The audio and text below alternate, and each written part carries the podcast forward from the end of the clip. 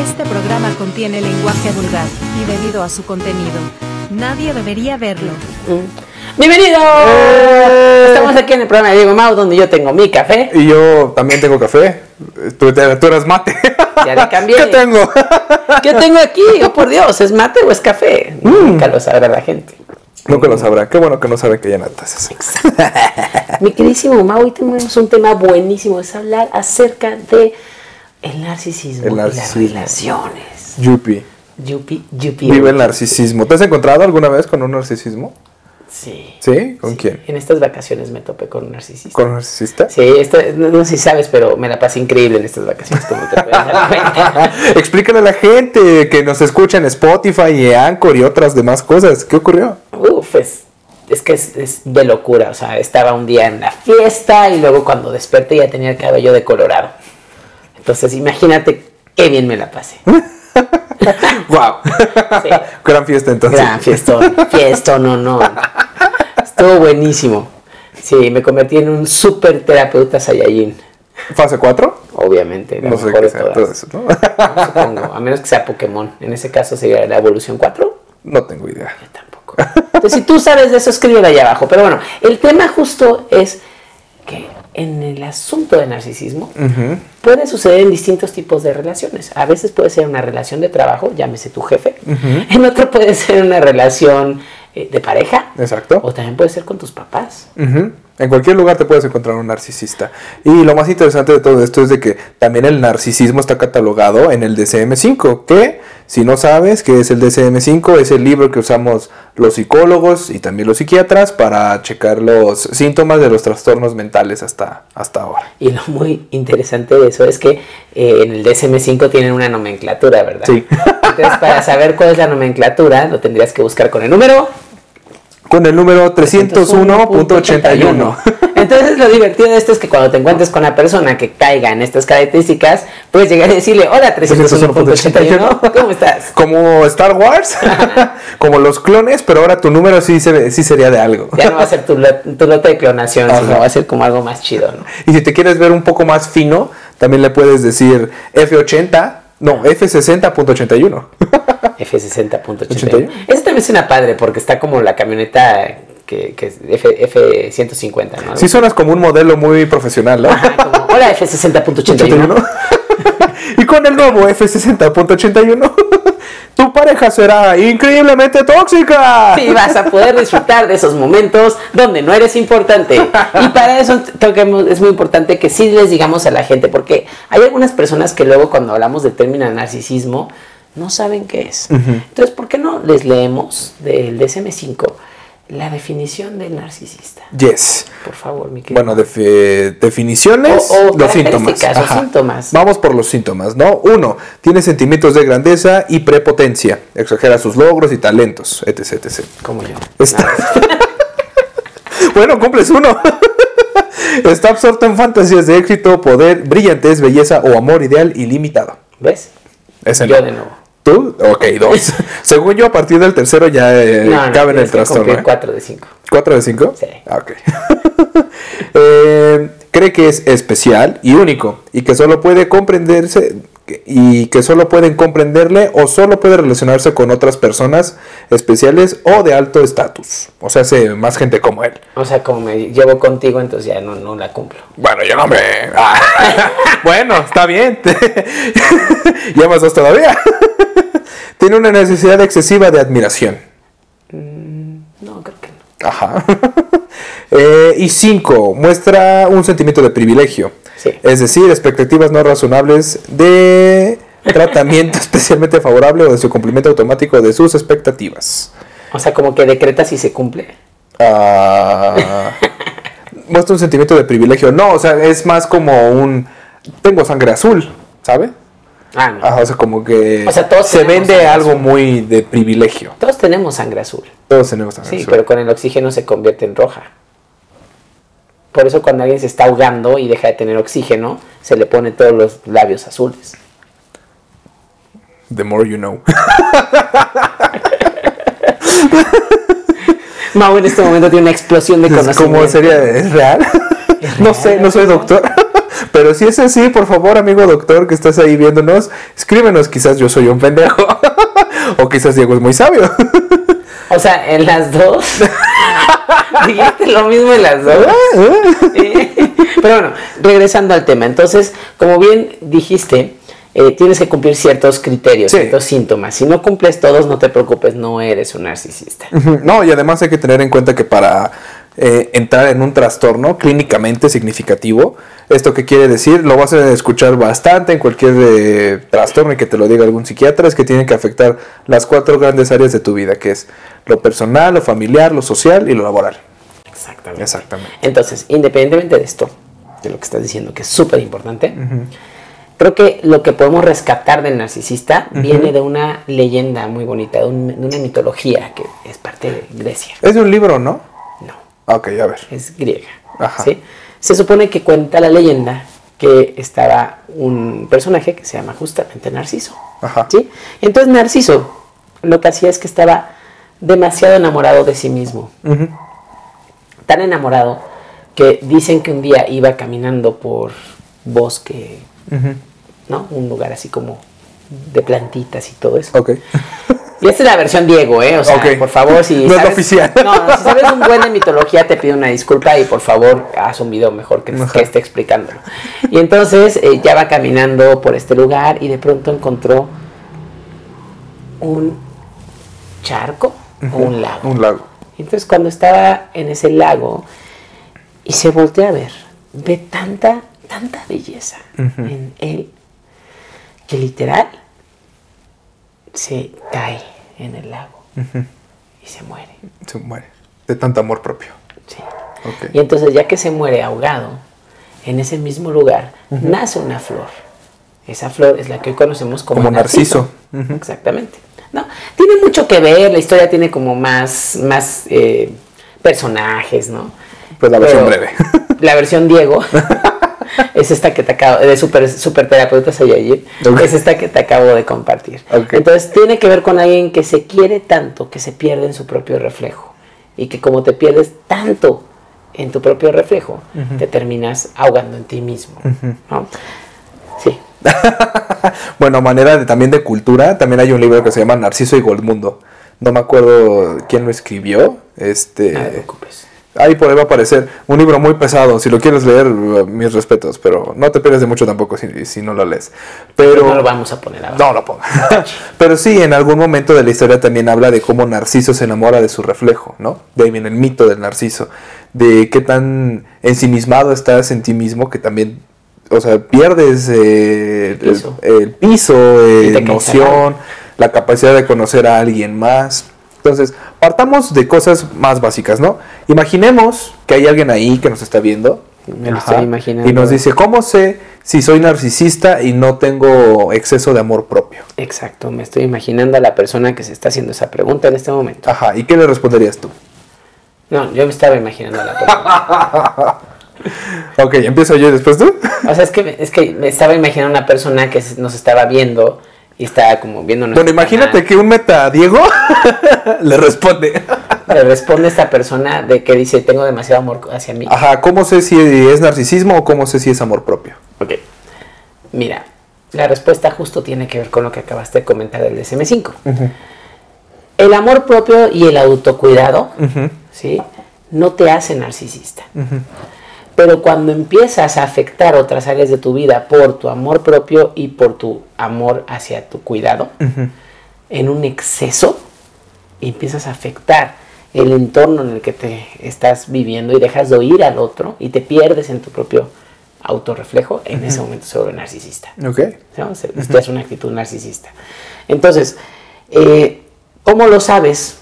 Pues mira, si no aceptas tus errores, si crees que tú te mereces todo el tiempo solo relacionarte con gente súper mega hiper, lo más picudísima de México, Ajá. ¿sí? O del mundo mundial. Si tú eres una persona que eh, nunca siente que cuando está hablando con alguien, ese alguien esté a su nivel, Ok. porque tú estás muy por encima del otro. Todo esto son indicativos de que sí hay un narcisismo. Si crees que tú no te puedes equivocar, que eres perfecto, también entras dentro de este narcisismo. Ujú. ¿sí? Entonces, por eso es muy difícil encontrar a una persona narcisista que logre pasar de una o dos sesiones terapéuticas. Mm, a veces es difícil. ¿sí? Porque como se sienten lo mejor del universo, Y que no tienen errores, ¿no? es que no te puedes equivocar porque eres lo mejor del universo. Ajá. Igual y llegan eh, criticando a las demás personas, ¿no? De hecho, eso es lo que pasa. O sea, si buscan terapia, la buscan para agredir al otro, Ajá. para decir, es que el otro hace, es que el otro dice, es que el otro, ¿no? Ajá. Eh, y de hecho, eh, cuando empiezas como psicoterapeuta, decía, a ver, sí, sí, sí, el otro es el otro, el Sí. otro está allá, vamos a hablar de ti. ¿no? Y empiezas a trabajar con la persona, se van. Sí, cuando les empiezas a picar ahí en donde, ok, ya hablamos de lo que hizo el otro, ¿qué hiciste tú? Porque también, si él reaccionó de una manera, quiere decir que hubo un antecedente. ¿Cómo reaccionaste? ¿Qué hiciste? Y de alguna manera van a buscar eh, convencerte de que ellos no son los malos en esta historia. Al Siempre. contrario, son los buenos. Ellos siempre son los buenos y cuando son los malos, generalmente es una manipulación para conseguir lo que quieren. Ajá. Entonces estamos hablando de que es una persona altamente consciente de lo que está realizando. De que sus actividades van muy enfocadas a persuadir su percepción de ti. Exacto. Ajá. Entonces, ok, ya con esta diferencia podemos decir de que el amor propio, si empieza de ti y eres capaz de poder también escuchar a la otra persona en el amor que está o el problema que esté afectando, que yo creo que también ese es un, un gran eje, ¿no? Si yo tengo un problema y tú tienes un problema, ok, Los dos tenemos un los dos tenemos un problema, pero el mío no importa más que el tuyo. Yo creo que es ahí donde empiezas a notar esa diferencia. Donde no está ese, este sentido de engrandecimiento. De que, ah, no, lo tuyo son pendejadas. Lo mío sí, eso sí es. Esto sí es un problema. Sí, o por ejemplo que no piden disculpas. O sea, también es como mi problema es el importante, o si no es un problema y hacen alguna actitud que quizá afectó la relación, Ajá. ellos nunca te van a pedir disculpas, sería rarísimo. Y si te piden disculpas es para seducir tu percepción. Y entonces que tú digas, ay, es que pobrecito, ¿no? Y el otro así como, "Ah, ya la conseguí de vuelta, ¿no? Entonces es muy interesante lo que va sucediendo en este proceso de, de la persona narcisa. Entonces, también existen diferentes áreas donde estas relaciones pueden contribuir o afectar, ¿no? Entonces, por ejemplo, no es lo mismo decir tengo un papá o mamá o principal eh, Cuidador. cuidador Ujú. que, que sea narcisista a una pareja, a el jefe, a un compañero de trabajo, a un amigo, ¿no? Entonces todo esto sí, sí va afectando de distinta manera.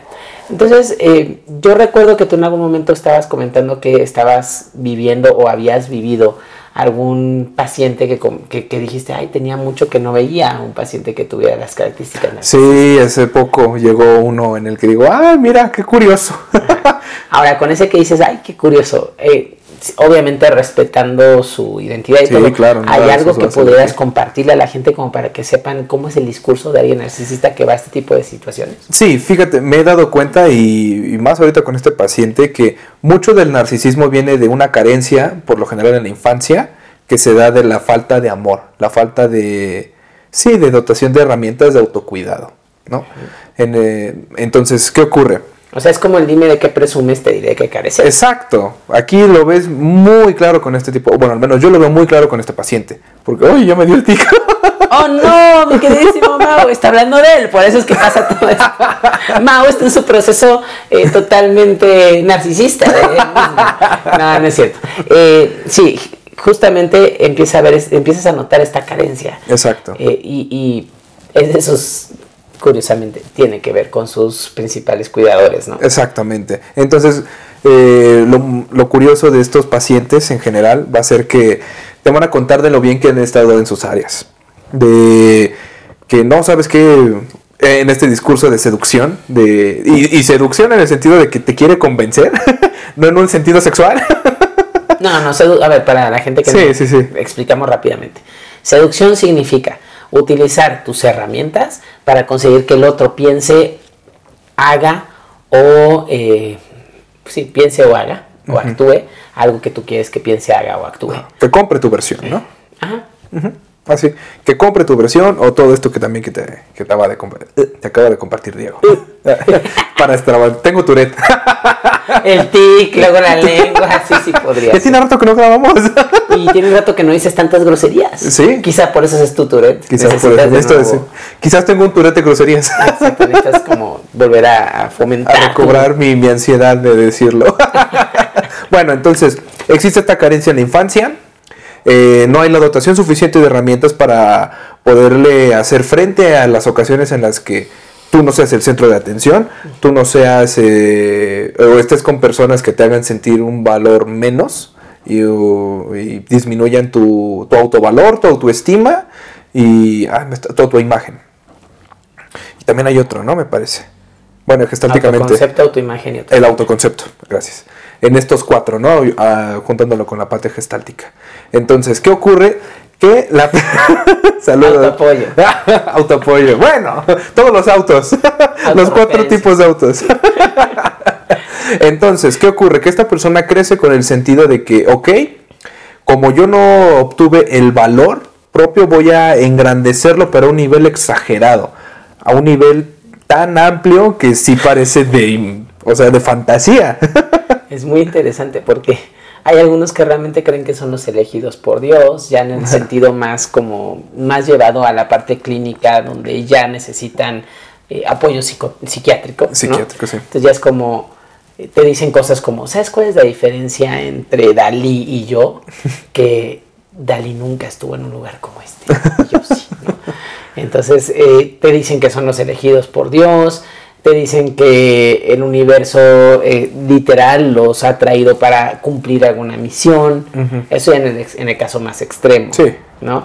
En el caso más cotidiano que vas a encontrar, esto lo van a maximizar como, como me duele mucho encontrar mis carencias, entonces prefiero yo venderme mi propia versión de que no existen estas carencias. un mecanismo de defensa totalmente eh, Válido. común, ajá, válido, o sea, me pongo en los pies de alguien narcisista y es, vivo en un mundo de dolor en el que necesito imaginarme que yo puedo con todo, pero realmente me duele. Y entonces viene esta parte del control. El control va muy de la mano con el narcisista. ¿En qué sentido? En que va a buscar, como bien lo decías, de que está muy consciente de lo que está haciendo, va a buscar controlar el aspecto o lo que el otro piensa o lo que el otro cree. Entonces, cuando los empiezas a atacar, cuando empiezas a no que A picar. no que está bien que ataques a las Ajá. personas, pero me refiero de cuando empiezas como a picarlos, que sería más adecuado. Y empiezas como de, a ver, pero o sea, entonces tu mamá te hizo X o Y o tu papá o lo que sea, ¿no? Y no te dolió. y no te dolió. Y el otro es, va a haber esta negación absoluta de, Ajá. no, o sea, y que, que, que, no sé, que haya sido Navidad y que no te hayan invitado a ti sabiendo que ibas a estar solo en tu casa, pensando en alguien que tiene unos 40 años, ¿no? Eh, y entonces que no te invitaron, no te dolió ni tantito, así un poquito. No, pues es- así son, yo ya reconozco que así es mi familia. ¿No? Sí. Es donde dices, ay, aquí hay una desensibilización interesante. ¿sí?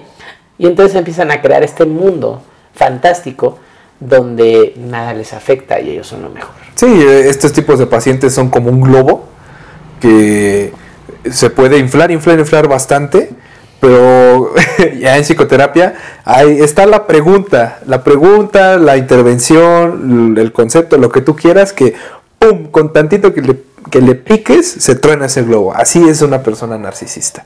Y también hasta cierto punto quizás puede rayar en algo pues, peligroso, porque Exacto, quién porque- sabe cómo actúen. Y es que aquí es donde viene. O sea, cuando Mao habla de que se infla esta burbuja y tú la ponchas jugando con la idea, pues es mucha energía contenida. Sí. Y entonces cuando se poncha esta energía, generalmente, como lo has visto en un globo, cuando hay demasiado aire y lo explotas, el aire Sale muy fuerte. sale con fuerza. Sí, entonces en esta fuerza te puedes encontrar con una persona que caiga dentro de las distintas emociones, ¿no? Por ejemplo, puede ser una persona que eh, mucho asco. Ajá. puede vomitar en un aspecto de que le duela mucho, puede eh, entrar en una exageración de decir, ay, claro que lo que dices no es cierto, y se ponga súper feliz y la, la, la, la, la, la, la, ¿no? Y como ignorar todo. Puede entrar en la parte del enojo Que sería el más común y el más y peligroso. el más peligroso. Bueno, dependiendo, si a lo mejor es una persona, bueno, con control de impulsos, Un narcisista con, con- con buen control de impulsos, o sea, se emputa, no se iría contigo, pero a lo mejor se dañaría a sí mismo, ¿no? O te daña de otra forma. Ajá. ¿Sí? Que ahorita vamos a hablar de una serie donde se ve esto. Ajá. Y el tímido, ¿no? También podría llegar el momento en el cual eh, entre en, un, en, un, a- a- en una angustia terrible. Sí, porque rompe su mecanismo de defensa, la- eh, este, esta parte para lidiar la realidad y es como, diablos, mi única herramienta me la están quitando, ¿qué va a suceder ahora? Sí, mucho. Y la última que podría ser tristeza, que es que Tristeza. caigan en una depresión muy fuerte. Sí, no la tenemos aquí, lo sentimos. ¿no? No llegó. no llegó. Disney no nos terminó de patrocinar.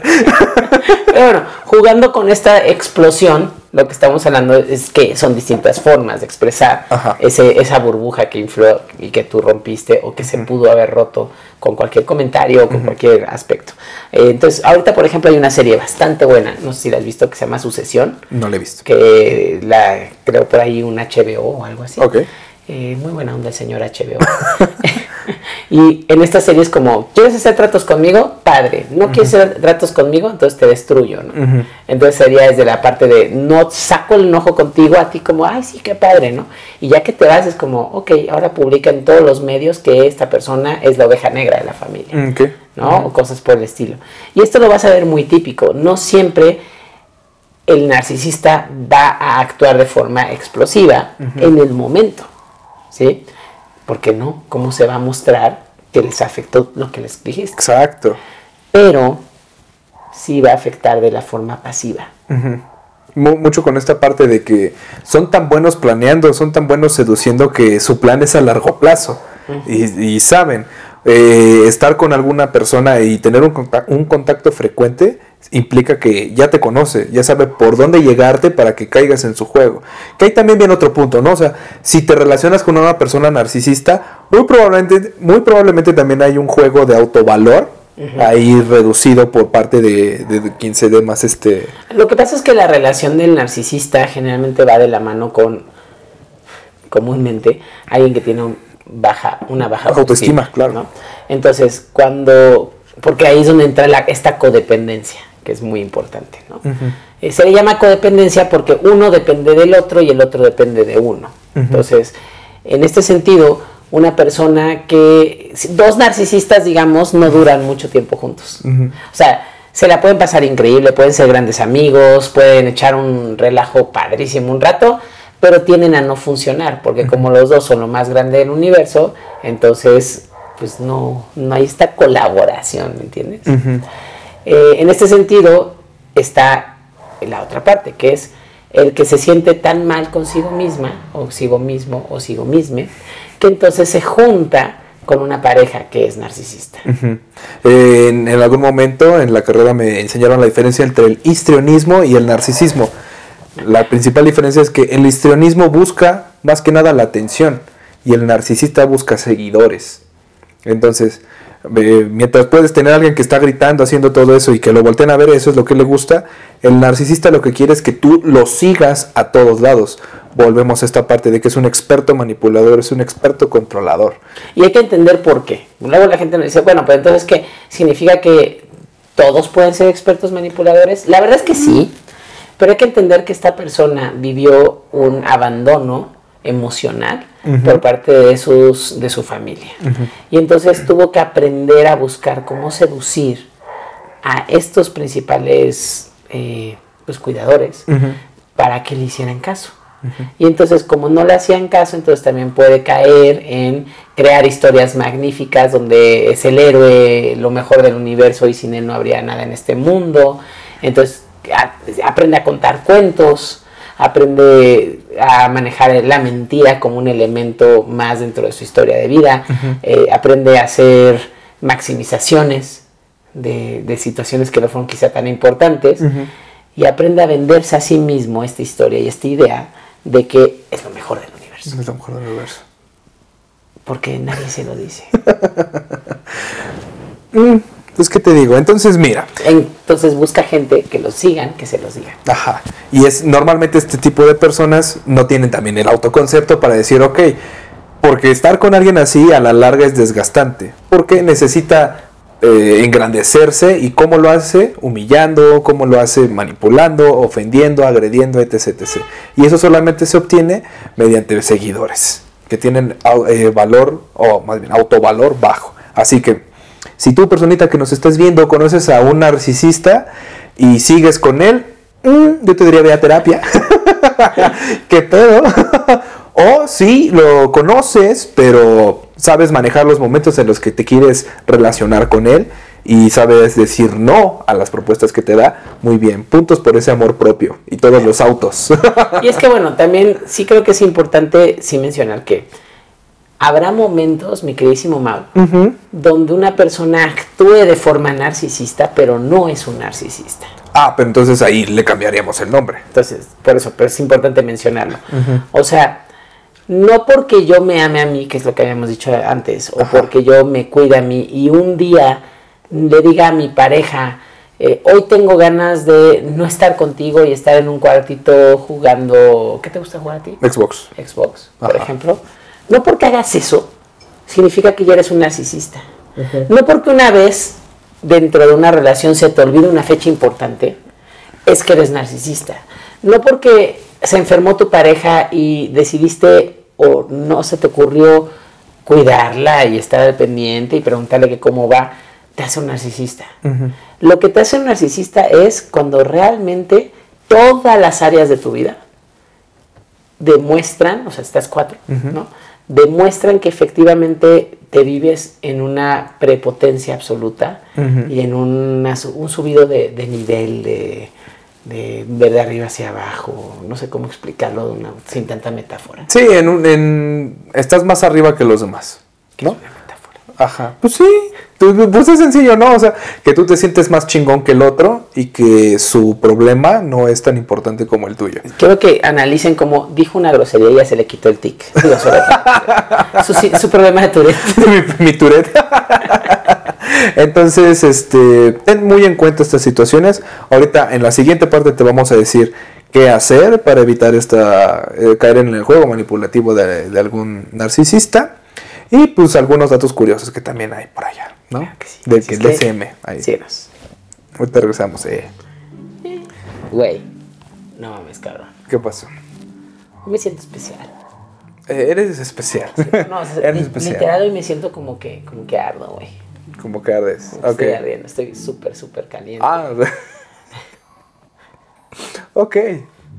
No es algo frecuente escucharte decir que estás caliente y. no, no, y no que estoy caliente, sino me siento caliente. Sí, ok. Estoy viendo que tienes algo diferente en el cabello. que te hiciste? ¿Te decoloraste? ¿Te pusiste algún tinte? No, güey, esto es natural.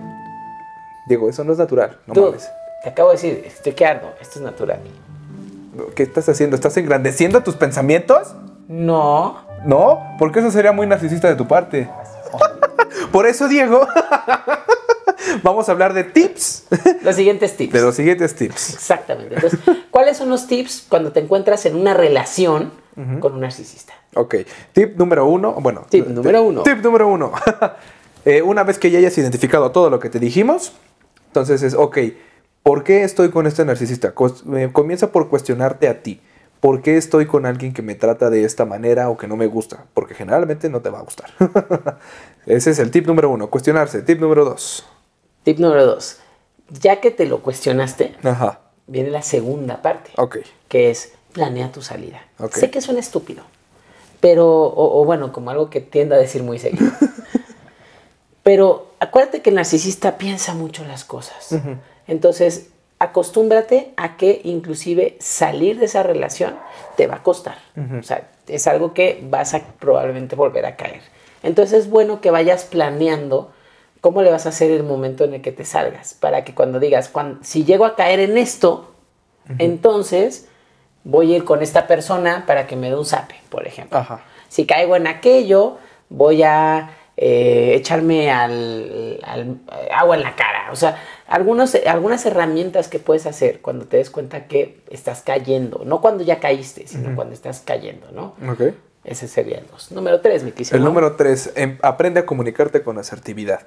¿Qué es asertividad? Poder mencionar lo que tú quieres, lo, lo que tú sientes, sin eh, la intención de ofender. Entonces, ¿qué puedes, eh, ¿qué puedes hacer? Empezar a valorizar y a concientizar tus emociones. Entonces, sería de pareja narcisista, inserte nombre aquí. Este, me he dado cuenta que cada vez que tú haces esto, que me gritas en público, que me humillas con mi familia, que me haces estos comentarios en privado, yo me siento triste y eso no me gusta. Esto para que uno, como te decía, concientizar tus emociones, porque quizás hay algo ahí que es una desensibilización en la que ni siquiera sabes lo que te está pasando. Una. Dos, también mencionarle a la otra persona que no te gusta. Si bien es muy complicado que llegue a cambiar, también está, no está por demás mencionarle lo que provocan sus acciones hacia ti. Entonces, para más este, asertividad puedes buscar en cualquier página, Psicología y Mente, la recomiendo mucho. Eh, ahí vienen frases de asertividad para poderlo hacer. Y para nada más aclarar para la gente que dice, pero ¿qué es eso de asertividad? Significa que estás dando en el acierto de lo que quieres decir. Ok, perfecto. Para más fácil. Ajá. ¿No? Tip número cuatro.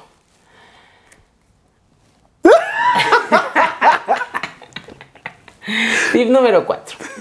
Cuando ya, o sea, piensa que el narcisista luego no es consciente de su propio narcisismo. Entonces, inclusive cuando tú le digas, esto me está molestando de ti, o yo cuando haces esto me siento así, es probable que te diga, ah, no lo sabía, perdón, ¿no? Y está bien. Lo que tienes que revisar es, ¿hubo un cambio después de ese perdón?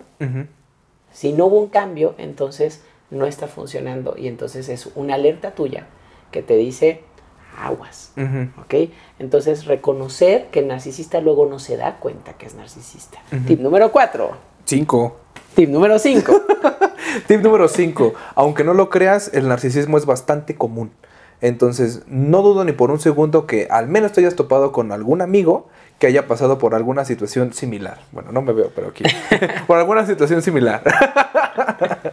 Entonces, este. Ahí te ves. Por ya me veo. bueno, alguna situación similar. Acércate, pregúntale. Hay momentos en los que está padre eh, ir a terapia. Ve a terapia, por favor. y a veces no siempre se encuentran las herramientas ahí. La parte social también es muy importante. Entonces, acercarte con alguien que ya pasó por eso o está pasando por eso y está trabajando, te va a ayudar muchísimo. No estás solo en el proceso. Ten en cuenta que vas a caer en muchas ocasiones por un juego manipulativo que el, narcisista va dos pasos adelante de ti. Entonces es también analizar, saber y comparar las cosas que con tu amigo o amiga haya pasado y ver si sus herramientas que él utilizó te pueden ayudar a ti. Tip número 6. Sí, ¿por qué no? Tip número 6. ¿Por qué? ¿Por qué no? Porque aquí hay varios. aquí hay más. Acepta que como puedes tener varias recaídas, está bien. Es de humanos equivocarse. Es de humanos aceptar que quizá te metiste con alguien que era narcisista, porque en ese momento tenías poco poder interior. Entonces, en el momento que tú reconoces que te equivocaste y te empiezas a valorar, vas a notar que surge algo en ti que se llama poder. El poder hacer algo que antes no podías. El poder voy a poner ejemplos. Llegar tarde sin que te cuestionen. El poder contar sobre un problema y que acepten escuchar ese problema y comentar sobre ese problema. Y que la idea de la otra persona que lo está comentando no es la más importante, ¿no? El poder darte cuenta que tú también te mereces autoamor y también te mereces autocuidado. Entonces, sí, el que te, es humano se equivocarse. Es humano se equivocarse. Siete, mi queridísimo. Tip número siete. Con eso que te está diciendo Diego también, eh, el tip siete es no te culpes. O sea, si caíste con esta persona eh, narcisista, ok, no tenías los recursos que seguramente vas a estar generando y está bien. Por algo también llega a tu vida, llega para enseñarte. Así que no te castigues de más. De por sí ya tienes bastante con la persona narcisista. Así que no tienes por qué ponerte más carga ahí, ¿no? Entonces, perdónate, eh, entiende que es un proceso por el que estás pasando y no necesariamente te puedes a veces saltar cosas, a veces necesitas vivirlas. Yo creo que eso también da apertura a conocerte más del por qué decidiste relacionarte con alguien así. ¿Tip número 8? Sí. Tip número 8. Cuando estás con una persona que es narcisista, también es importante que reconozcas que eh, tu proceso es un proceso que va a ir poco a poco. ¿sí? La otra persona, como bien dijimos, sabe manipular. Ajá. Y hay como dos tipos de manipulación. O te piden perdón por todo o nunca te piden perdón. ¿sí? Aquí lo importante es reconocer esto, pero en el momento de dejarlos, en caso de que quieras dejar esa relación como lo estamos planteando, es que no los dejes únicamente como un castigo de ahora te dejo para que veas lo que es estar solo. Ese es un grave error. Si vas a dejarlo, que lo dejes porque tú te estás amando más a ti, que porque te estás valorando más a ti, porque estás siendo honeste con respeto. ¿Sí? Entonces estás haciendo de tu parte para ser una mejor persona. Porque si lo haces para castigarlo, ahí se ven mis manitas de conejito. lo que realmente va a pasar es que sigues haciendo grande a la persona porque es tan importante que por eso la tienes que castigar Ujú. y por lo tanto no lo vas a poder superar. Y nunca es una acción hacia ti, lo estás haciendo para dañar al otro, ¿no? Y no te pone en, un- una, una posición distinta a la con quien estás. Exacto, vamos con el 9. Tip número 9. retoma tus actividades, empieza a salir, empieza a conocer otras personas que no tengan este patrón, porque también eso es algo muy importante que yo creo en terapia lo vas a ver, pero te lo comparto como el tip 9. Ubica los patrones.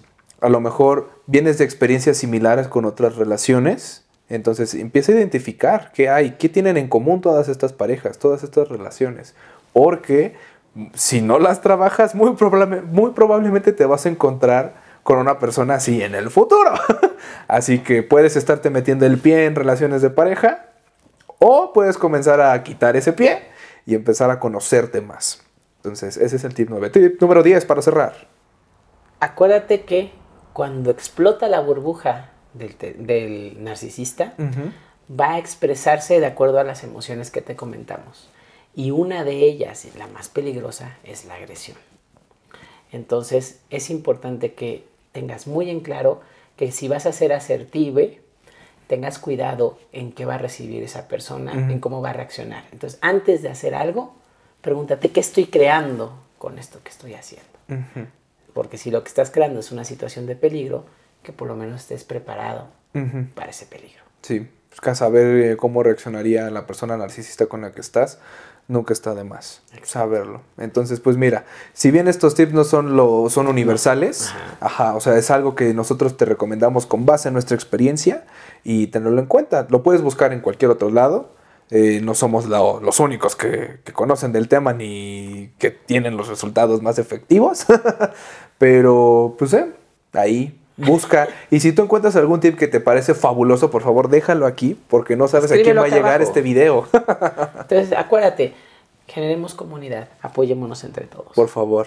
Entonces, pues, chicos, regresamos después de un largo tiempo de no estar haciendo videos.